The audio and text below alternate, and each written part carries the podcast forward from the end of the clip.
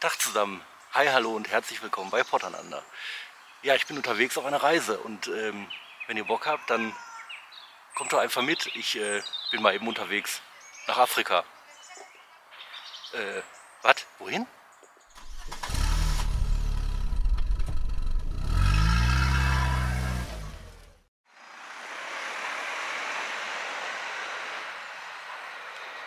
So, wie ihr seht, bin ich auch nur mit leichtem Gepäck unterwegs. Ähm, und da sind wir schon angekommen in Afrika. Denn wie jeder weiß, ist ja die Seele von Afrika in äh, Rüttenscheid. Glaubt ihr nicht?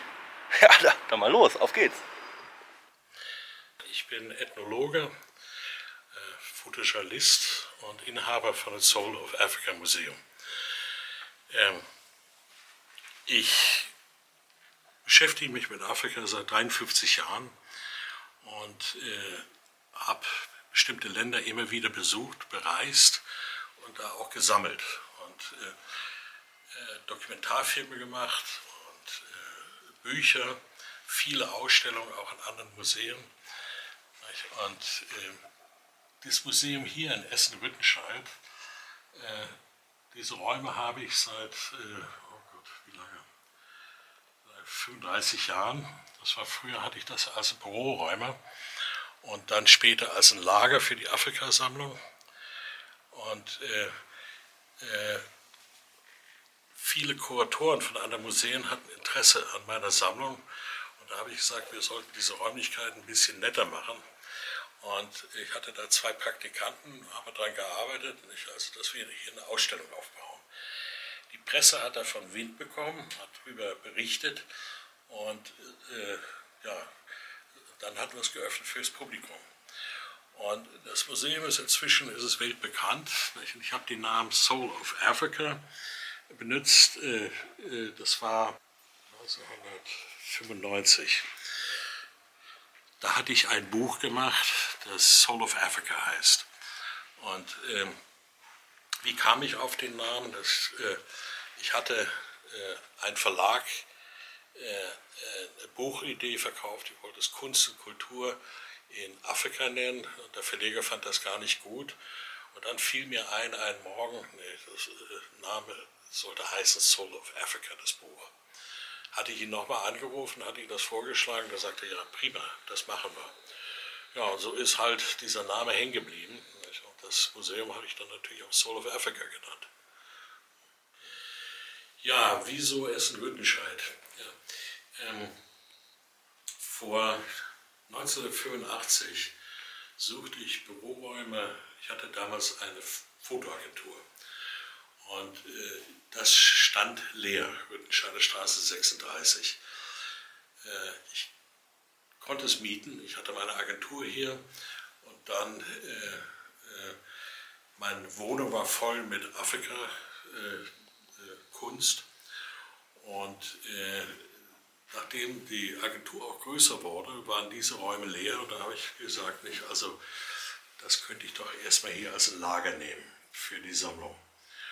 Und äh, da sehr viele äh, Kuratoren aus anderen Museen großes Interesse hatten an dieser Sammlung, hatte ich meinen Praktikanten gesagt, sie sollen das hier mal schön machen, aufbauen, streichen, ein bisschen umbauen, Wand durchschlagen und äh, wir machen ein Museum daraus.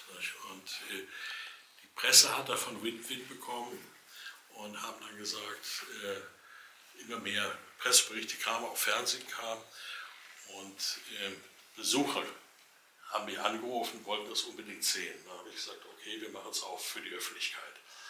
Und so ist dieses Museum gewachsen. Und ich habe sehr viel dazu gesammelt, durch sehr viele Reisen, hunderte von Reisen äh, äh, nach Afrika. Und äh, dann kam auf einmal die Diaspora dazu.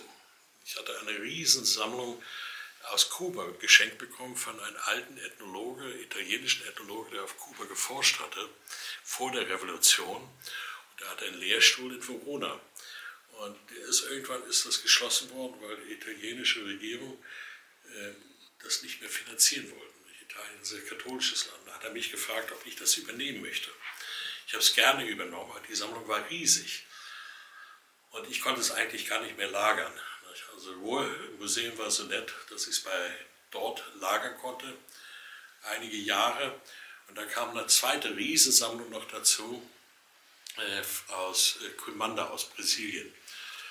Und äh, gut, ich sammelte natürlich auch immer weiter in Afrika. Und äh, äh dann kam noch eine große Haiti-Sammlung zusammen. Also ist diese Sammlung inzwischen riesig und es ist die größte Sammlung, die es gibt äh, in Europa zu diesem Thema.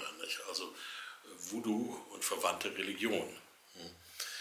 Und äh, wir werden die nächste Ausstellung, die wir machen werden, wird äh, Voodoo in Afrika und in die Diaspora sein. Nicht? Also die Ausstellung wird heißen Voodoo Rainbow.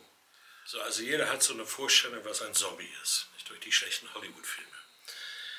Äh, ich habe immer in allen meinen Vorträgen ich gesagt, das ist Unsinn. Das ist eine Erfindung von Hollywood, das gibt es nicht. Ich habe das besser gelernt. Ähm, 2010 nach den großen Erdbeben auf Haiti, tausende von Menschen tot. Und nachdem sich das etwas beruhigt hatte, liefen sehr viele verwirrte Menschen durch die Straßen von Port-au-Prince und äh, wurden aufgesammelt und in die Psychiatrie eingewiesen. Zu der Zeit war ein französischer Arzt, der, der als erster äh, Blutproben genommen hat, von all den neu eingewiesen. Bei 20 Leuten hat er Spuren von dem Kugelfischgift gefunden. Also ein Indiz, dass es Zombies wirklich gibt. So, das Zombie-Gift ist eine Mischung äh, von die Galle und Leber von dem Kugelfisch. Äh, dann kommt noch äh, etwas von einer Kröte rein. Äh, dann sind verschiedene Pflanzen, die reinkommen und andere Sachen. Und Glassplitter. Genau Rezept kennt man nicht. Das versuchte man seit Jahren rauszukriegen, aber es ist ein Geheimnis. Und das fing alles an nicht, in der Revolution auf Haiti um 1800 herum die Maroons, die entlaufenen Sklaven, die in den Bergen und in den Wäldern lebten. Ziemlich wilder Haufen. Man hat gesagt, man muss jetzt irgendwie äh, Ruhe reinkriegen. Und so hatte man eine Geheimgesellschaft gegründet, die heißt Bisango. Und äh, die Sango-Gesellschaft hat eine starke, strenge Hierarchie mit einem äh, Imperator ganz oben, eine Königin, eine, äh, ein König, ein Präsident, ein General und so weiter nach unten diese zuständig für die Zombifikation. Nicht? Also äh, zombifiziert werden nur Menschen, die Kapitalverbrechen gemacht haben. Nicht? Also, und diejenige, die zuständig ist für die Zombifikation, ist die Königin, the Queen.